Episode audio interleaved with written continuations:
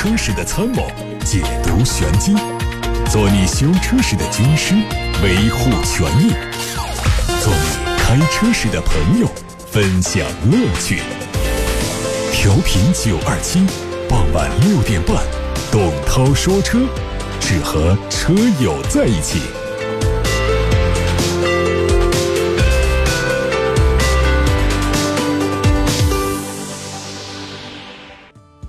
各位正在收听的是董涛说车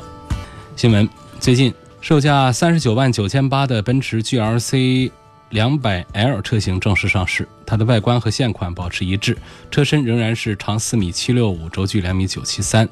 这个最大功率为一百八十四匹马力的低功率版二点零 T 发动机，匹配的是九速手自一体变速器，同时配备了四驱系统。有外媒说，路特斯正在计划和威廉姆斯工程研发部门合作打造一款全新的混动超跑。威廉姆斯将会为它提供电池技术。新车会用一套基于传统燃油发动机的混动系统，同时由至少两个电动机来提供额外动力。未来将对标的是阿斯顿马丁、梅赛德斯 -MG ONE 以及兰博基尼的同等搭载混合动力系统的超级跑车。近日，二零一九一汽大众新闻年会在北京举行。一汽大众汽车有限公司中外方经管会成员和相关领导，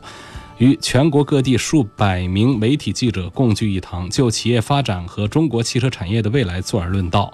活动当中，一汽大众宣布，把二零一九年定义为聚力之年，将重点构建用户体验最好的产品和服务，打造行业领先的成本能力，继续保持领先的地位。中国乘用车市场一八年销售总额为两千二百七十四点五万辆，同比下降百分之四点六。尽管市场遇冷，但是一汽大众仍然实现了全年累计终端销量突破两百零五万辆，同比增长百分之二点六的成绩。其中，大众品牌终端销售一百三十九点一万辆，市场份额提升百分之六点一；奥迪品牌终端销售超过六十六万辆，同比增长了百分之十一。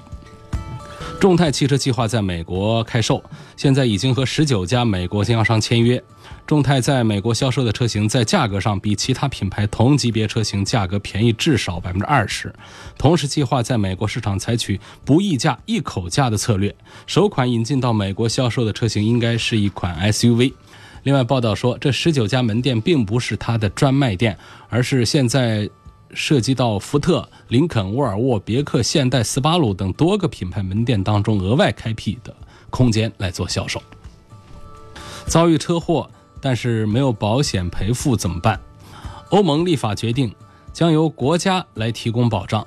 意大利一家通讯社报道说，欧盟议会日前通过了机动车强制保险赔付修正案。这个修正案再次强化了交通事故责任的赔付原则以及保障受害人权益的规定。对于无保险事故的车辆，在事故责任人无力或只能承担部分赔付责任的情况下，将由车辆所在国承担全部或者部分赔偿责任。法案同时规定了交通事故死亡赔偿的最低金额在。重大交通事故造成群体死亡事件当中，群体受害事件赔偿金额不得少于六百零七万欧元，单一受害人最低赔偿金为一百二十二万欧元。事故受害人无论国籍、种族，赔付金额都不得少于最低的标准。早在去年八月，韩国政府就把氢能源技术以及人工智能、大数据并列为三大战略投资领域。最近，他们经过研究分析，制定了线路图，囊括了包括氢能生产、运输、储存、使用等全部领域。为了促进氢燃料电池车的普及，韩国政府力争在年底之前至少推出四千辆氢燃料电池车上路，并且到二零二五年打造年产量达到十万辆的生产体系。一旦这个目标实现，氢燃料电池车售价有可能降低到目前的一半，约合人民币十八万元，基本上相当于普通燃油汽车的价格。外媒说，现代正在研发一款新技术——多碰撞安全气囊系统，它允许未来车辆在。发生严重事故的时候，快速评估车辆的状态和乘客的身体位置，必要的时候启动对应的安全气囊来提供防护，旨在利用多种方式来解决多车或者多次碰撞等复杂事故的安全防护问题。由于车辆的副驾驶安全气囊装配了高田公司生产的未带干燥剂的硝酸铵气体发生器，从昨天开始，丰田中国决定召回四千六百八十二辆车，它们包括二零一四年元月十五号生产的雷克萨斯 IS 二五零 C，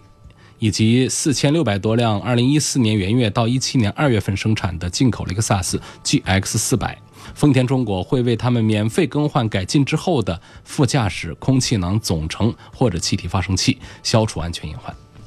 同样，由于副驾驶席空气囊装配了高田公司的安全气囊发生器，天津一汽丰田从明天开始召回一些卡罗拉，他们的生产日期为一四年元月六号到一四年四月二十九号，还有是一些花冠。他们的生产日期为二零一四年元月六号到一七年的二月二十号，总共涉及到十八万六千多辆。从昨天开始，长安福特计划召回三百二十七辆蒙迪欧，他们的生产日期是一八年十月十六号到十月二十六号。部分批次的车身清漆或者是玻璃胶不满足福特的。连接度要求导致这些车辆的前挡玻璃、后三角窗玻璃、部分后挡玻璃的粘贴强度不足，极端情况下玻璃可能松动或者是脱落，存在安全隐患。长安福特将会为他们免费更换上述玻璃。您正在收听的是董涛说车，现在开始来解答大家的问题。先看到来自八六八六六六六六热线电话上的留言。有位朋友说，纯电动的大众高尔夫马上就要国产，希望能够从性价比和续航能力方面点评这款车。这我怎么点评啊？你相当于让我来预测二零一九年的经济形势了。这个国产之后，到底它会用什么样的电池，用什么样的电机，什么样的电控系统，这都决定了它的续航能力。呃，海外的版本只能作为一个参考，而性价比方面呢，除了产品本身的。一些性能配置之外呢，还有它的价格体系。那么还没有国产、还没有上市的产品，我们实在是没有办法来评估的。下一个问题问到了，说这个三个车，斯巴鲁的森林人、冠道和汉兰达三款车，呃，就是三十万落地的 SUV，我要求性价比高，要求外观时尚，要求空间巨大。呃，首先这个森林人呢，这个就不考虑了，那空间也不是特别巨大的。这个车还是也相对于汉兰达他们来说要紧凑多了。另外呢，就是斯巴鲁在今年有多家媒体的这个预测当中说，一九年如果我们的车市环境不好的话，如果有一些这个外资的一些品牌它要撤出在中国的市场的话，就列举了可能会有斯巴鲁，包括 DS 这样的品牌。那么在一八年呢，已经有了铃木这样的品牌。所以，如果出现这样的局面，你现在买一款明年或者说后年或者说近期一段时间，如果有这样撤出风险的车的话，那么你的这个后期的维护啊、保养啊，这个麻烦的程度显然就会提升。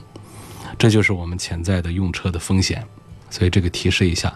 至于这三个车。这后面的冠道和汉兰达怎么选？我们先放着不说，就先说这个斯巴鲁的森林人应该是不列入到你这个三十万落地 SUV 要求性价比高、外观时尚、空间大的这三个条件的。好，那么我们说在冠道和汉兰达当中的话呢，目前热度最高的仍然是丰田的汉兰达，销量最高，而且是加价一车难求。这也显示了它在我们主流的这个汽车价值观当中是得到了很多人的认可的。啊，大家认为它的故障还比较低，空间比较大。丰田这个牛头标也很有号召力。你要相对讲，本田的冠道卖的跟汉兰达是没法相提并论来比的。所以，那还是从着大家的这个多数人的这个意见吧。那大家来看这个丰田的汉兰达好了。实际上，你要讲这个性价比高的话，这个冠道的这个价格体系下，我觉得性价比也还是表现还不错的。但是我仍然还是推荐汉兰达会多一点。下面看到的是董涛说车微信公众号的后台，有拿这个迈锐宝的 XL 顶配来跟这个凯美瑞的2.5对比一下。你看是这要对比他们的什么？如果要讲这个配置的话，迈锐宝的 XL 顶配的配置还是在相同的价格下的话，那肯定是比凯美瑞的配置要高一些。然后呢，就是讲在这个动力体系上，这个凯美瑞的动力呢，主要还是讲究的是燃油经济啊。那么这个迈锐宝的 XL 呢，实际上它这个动力呢。燃油经济性呢，显然是这个没有这个凯美瑞的、没有丰田的做的呃那么的好，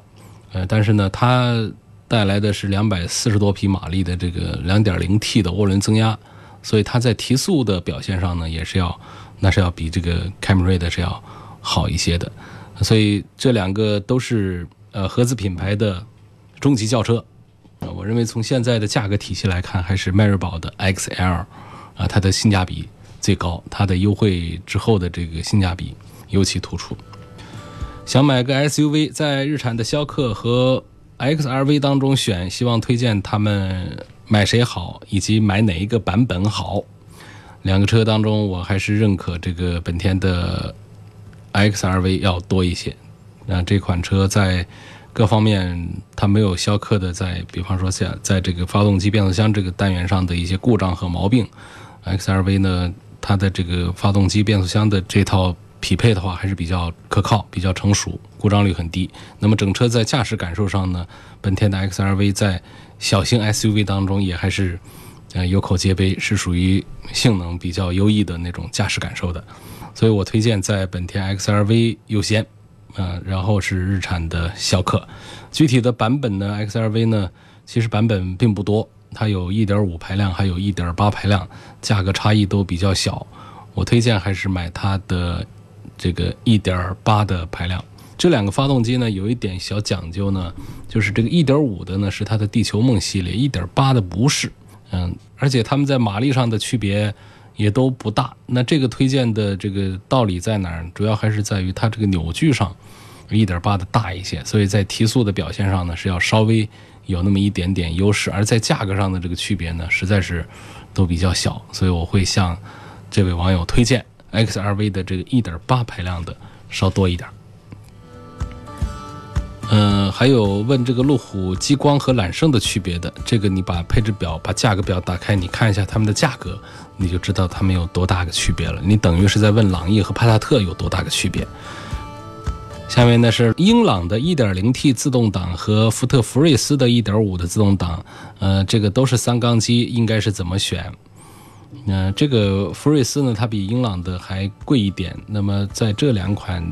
产品当中呢，其实福特的车呢，就是主要现在是形势不好啊，卖的特别的差。但是呢，它这个福睿斯，我觉得在这个性价比上的表现，还真的还是在合资产品里面还是很不错的。那么至于这个呃英朗的这个 1.0T 的自动挡，这个小的涡轮增压。如果我们要买它的自动挡的话，它还是个双离合的，呃，通用的这个双离合呢，我还是对它心有余悸，我还是觉得有一点不太可靠的这种感觉。啊，福特家的呢，像这个福睿斯上用的还是普通的六 AT，那么油耗表现上会稍差一点儿，但是可靠性方面呢会好一些。所以在这两个产品当中，我会推荐福特福睿斯的稍微多一点。还有一个朋友问：现在这个机动车呀，可以异地审车，那可不可以异地处理违章、异地报废车辆呢？我有一辆旧车，想开到另外一个省份给我的亲戚用，但到时候这个报废车是必须在原籍还是在异地做报废？这个问题我就答不上来了。看我们网友当中、听友当中谁知道的，能够迅速的可以通过八六八六热线留言，或者通过董涛说车的微信公号、董涛说车的微博留言告诉我说，报废车能。在异地办理吗？汽车的报废过程、报废的这个最后的这么一个流程，能不能在异地执行？啊，把这个标准答案告诉我们这位叫“光辉岁月”的网友。然后很多网友啊都发过来了信息，很多听友啊这个发过来了他们所知道的这个政策，说呢，呃，法规原则上是要求啊。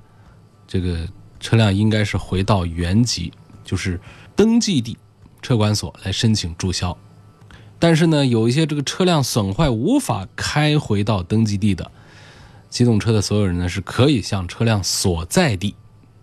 机动车回收企业交售报废机动车。就是说，原则上是要求回登记地办注销，实在不行的，开不动了的，是可以在车辆。所在地现实所在地的机动车回收企业来交售报废车辆的。那宝马二系的220豪华版跟奔驰的 B 两百豪华之间应该怎么选？呃，宝马二系和奔驰 B 级之间，我倾向于奔驰的 B 级会多一点。啊，奔驰的这个 B 级呢，实际上它在这个空间各方面呢，它是更有优势一些。呃，这个宝马的这个产品呢，像这个二系的旅行版，这个其实也就是一个两厢车。它应该严格讲，它作为只有四米三长的车，我们千万不要把它误会成它是不是一个旅行车了。它实际上就是一个两厢车。那么这个产品呢，它在这个空间呢，这个表现方面，跟这个奔驰的 B 级比呢，其实没有啥。呃，优势，然后出现的劣势在于这个二系的旅行车，呃，直接给你上了一个这个三缸机，哎，这个三缸机倒是还比较省油，呃，但是跟我们这个进口的奔驰 B 级都是一点六 T 的四缸机来比较的话，我觉得性价比还是比不过 B 级，甚至于说在价格上呢，这个二系它都没有多少这个优势，尤其你点到了二二零啊，这个四缸机。这价格就到了三十万去了。可是你看到进口的 B 级也是四缸机，但是一点六排量的，一点六 T 排量的，优惠过后的价格就在二十万左右。这是原装进口的，所以从性价比上，我显然是要赞成奔驰的 B 两百多过于宝马的这个二系的这个旅行版的顶配。问一五年上半年，呃，买的这个本田的飞度，现在跑了三万多公里啊，我现在要把它卖掉的话，还能值个多少钱？一五年版的飞度，现在的价格大概不知道是什么配置啊？我觉得可能在个还比较保值，应该在个五万五万多块钱，我认为应该值得到。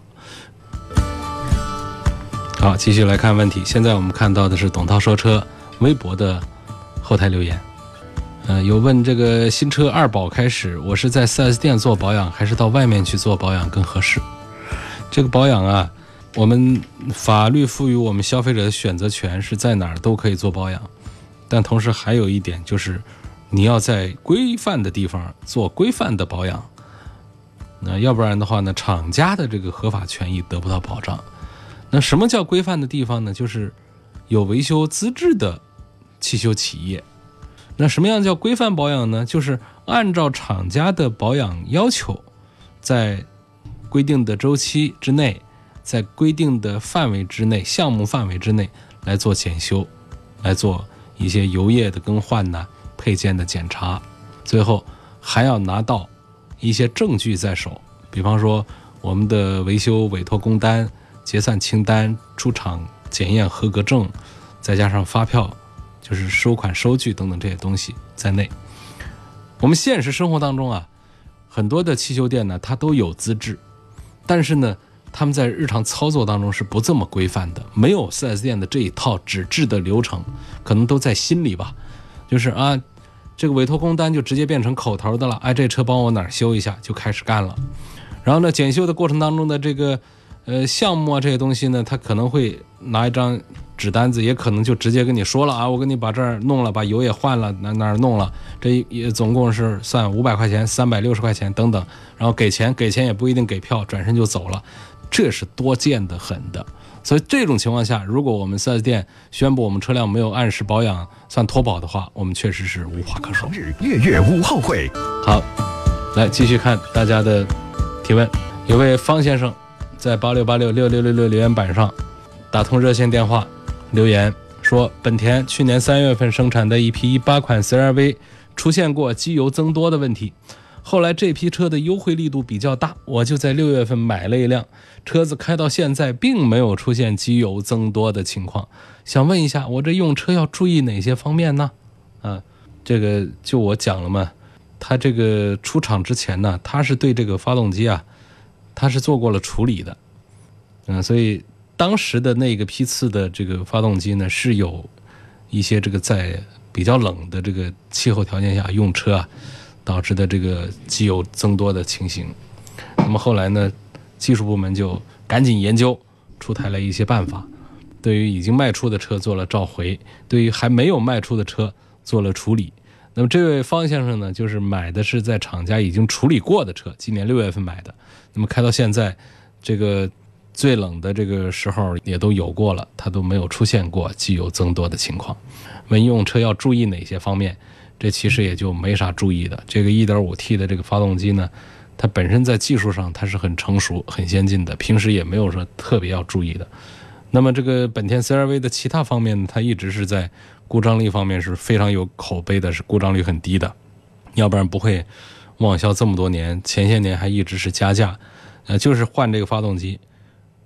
把这个2.4的不做了，做一个 1.5T 的，就一下子对于 CR-V 的这个品质口碑啊，造成了重创，呃，导致加价的这个事儿就没有再发生了，然后这个销量呢，一段时间，尤其是在一八年的春节的时候，销量下跌的很厉害，后面还有过一段时间整顿停售，然后后来呢，又迅速又起来了，又是月销过万辆的这个一个好汉。所以这车用它的时候，说为什么很多人喜欢买日系车，尤其是买丰田、本田，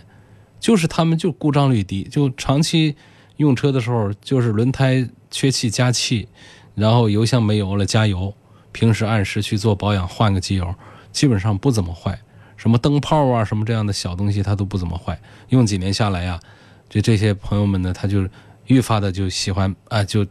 很多人升级啊，就是在本田的车主就在本田的车系里面直接升级，呃，图个用的省心踏实，就是这样的一个道理。所以呃，没有用过这个日系车的朋友们，像有一些长期用美系车，有一些是长期的用德系车的。那实际上对比用一下这个日系车之后，确实是会发现要省心很多。啊，这一点呢，长期用本田、丰田车的，包括日产的一些产品的朋友们，都会有这样的印象的。确实是故障率是比较低的。下一个问题说，呃，昂克赛拉的1.5发动机啊，我是加92号油还是加95号油啊？我保养的时候应该用哪一种机油啊？这个。马自达的这一点五升的自然吸气的是呃创驰蓝天体系下的一款发动机。这款发动机呢，它的这个燃烧效率很高，节燃油经济性很好，是因为它的压缩比奇高。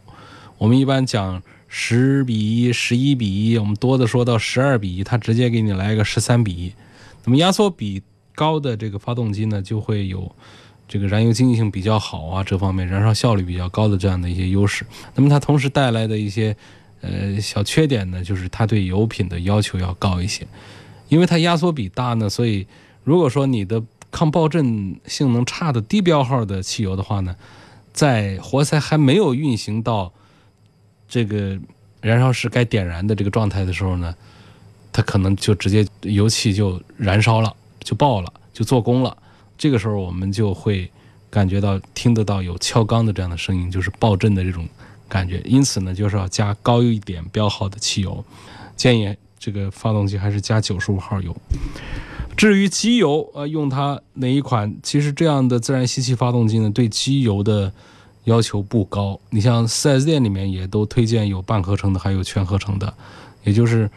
如果它不是这么高压缩比的这个高性能发动机的话呢，我们就用矿物油，其实都能对付，没什么问题。啊，实际使用的时候既不影响发动机的性能，也不影响发动机的寿命。但是说它是一款高性能发动机，我们尽量的还是用这个品质好一点、这个性能好一点的、贵一点的机油。那有没有必要用全合成？其实我觉得没有太大的必要，用半合成足矣。下一个问题说，呃，我在提车第二天呢，我就发现这个大灯灯罩里头有很多水珠，嗯，应该是提车的时候 4S 店给我洗车。留下的，问 4S 店，他们说是正常的。请问我是这是正常的？他问我是不是呃是不是正常？我觉得这得观察。如果说几天之后天气转好，然后里头的这个水汽就没了的话，这就是正常的。因为我们的这个车辆的这个大灯灯腔啊，它不是一个完全密封的，它是有专门的这个通风透气孔的，因为这个。灯腔里面它是有温度的，没有通风孔那怎么行呢？但是呢，这个通风孔它是避开了这个水汽的水雾的。那么有时候洗车的时候可能不小心呢，或者怎样呢，水溅进去啊，或者说呃，让这个在一些雨雾天气下有湿气，因为这个灯腔里头的内外温差的原因呢，它形成了一些空气流动，然后让这个湿气进入到这个灯腔里头去。然后呢，那么这个灯腔呢，这个灯罩这个地方呢，又有一些遇冷的这么一些物理的环境的变化。那都知道，这个水汽遇冷就会凝结成水珠，所以它就出现在了我们的灯泡的玻璃罩子的里头，从外面看起来就是雾。呃，有一些呢，甚至都看见有水，那个就不正常。有水肯定不正常，有一点雾正常。但是呢，更正常的是几天之后自己消失，也就是它可以通过这个灯腔的这个通风孔啊，它把它挥发出去，这就行了。如果说它一直挥发不掉，那就不对，那就是这个灯罩的这个密封有问题，可能在维修上都还比较困难。通常情况都得换一个新的灯腔啊，这个大灯的这个总成才搞得好。那么我们呃有一些朋友。就是在外面做改灯，像九二七汽车生活馆呢，啊，就有一个灯光馆，那个地方改灯呢，他们的这个师傅的技术都非常好，他可以把你整个大灯的这个灯罩把它给破开了，就是把原来的厂家的密封胶把它给切开，然后把它这个灯罩啊跟这个灯体啊把它这个灯座这个部分把它分离开，然后给你换完灯泡之后呢，再给你合上去，合上去之后再给你重新做密封，这个关键的技术点就在这儿。说这一次的人工的手动的这个密封能不能做到像原厂的密封一样的啊？在这一圈上它是不能出现这个漏水的情形的，一定得封得很死很严，因为这个地方它是直接是接触到我们平时的下雨啊、洗车啊这个水溅过去的。你这个地方没有密封好的话，它这个水就会进到这个灯腔里面去。所以关键就是要看它几天之后是否能消失，不能消失那就不能算是正常。呃，还有一位朋友在微信小程序梧桐车话里面问我，他说：“涛哥你好，我看中了奔驰 E 两百轿跑，白外内饰，游艇蓝，配米白，裸车五十四万八。朋友说我脑袋坏了，我想问一下，这车是不是真的那么差？跟小卡宴比哪个更好？这车呢，其实也不能说谁好谁差。你朋友的意思应该也就是提醒你说。”按照它五十几万的价格来说，性价比，啊，不是最好的一个选择，是这样一个意思。不是说这车差，车有什么差的？其实我还挺喜欢这个一两百进口的奔驰 E 级两百的轿跑，嗯，它是个标准轴距，它是两开门，它的车尾的设计很漂亮。但是呢，因为车头跟我们普通四门版的国产的 E 级是一样的。所以呢，看惯了四门的 E 级之后，会有一种感觉，就是这个轿跑的 E 级啊的前脸后尾它不协调，有这么一个感觉。另外呢，就是它的这个性能呢，跟这个四门版的是一样的。所以这个五十几万这个价格，你不如去买个奥迪的 S 五。S 五不仅仅是在外形上跟 A 四、A 五区分开，它在这个性能上的区别也很大。所以这真讲性价比，应该是五十几万来买这个奥迪的 S 五了。还要跟小卡宴比，这其实作为这个 SUV 的话，保时捷它的溢价能力比较强，所以它五十几万的这个入门版的这保时捷的 Macan 呢，它选配一些东西之后，还是得六十几万来买。那下地还是七十万的一个车，但是它的溢价能力特别强，而且这个 Macan 的。驾驶感受确实是非常棒，所以我觉得也还是值得买的一个呃豪华 SUV 卡宴。好，今天就到这儿，感谢各位收听和参与每天晚上六点半到七点半钟的董涛说车。错过收听的朋友可以通过董涛说车的微信公众号重听节目，大家还可以通过微信小程序梧桐车话来向我提出选车用车方面的各种问题。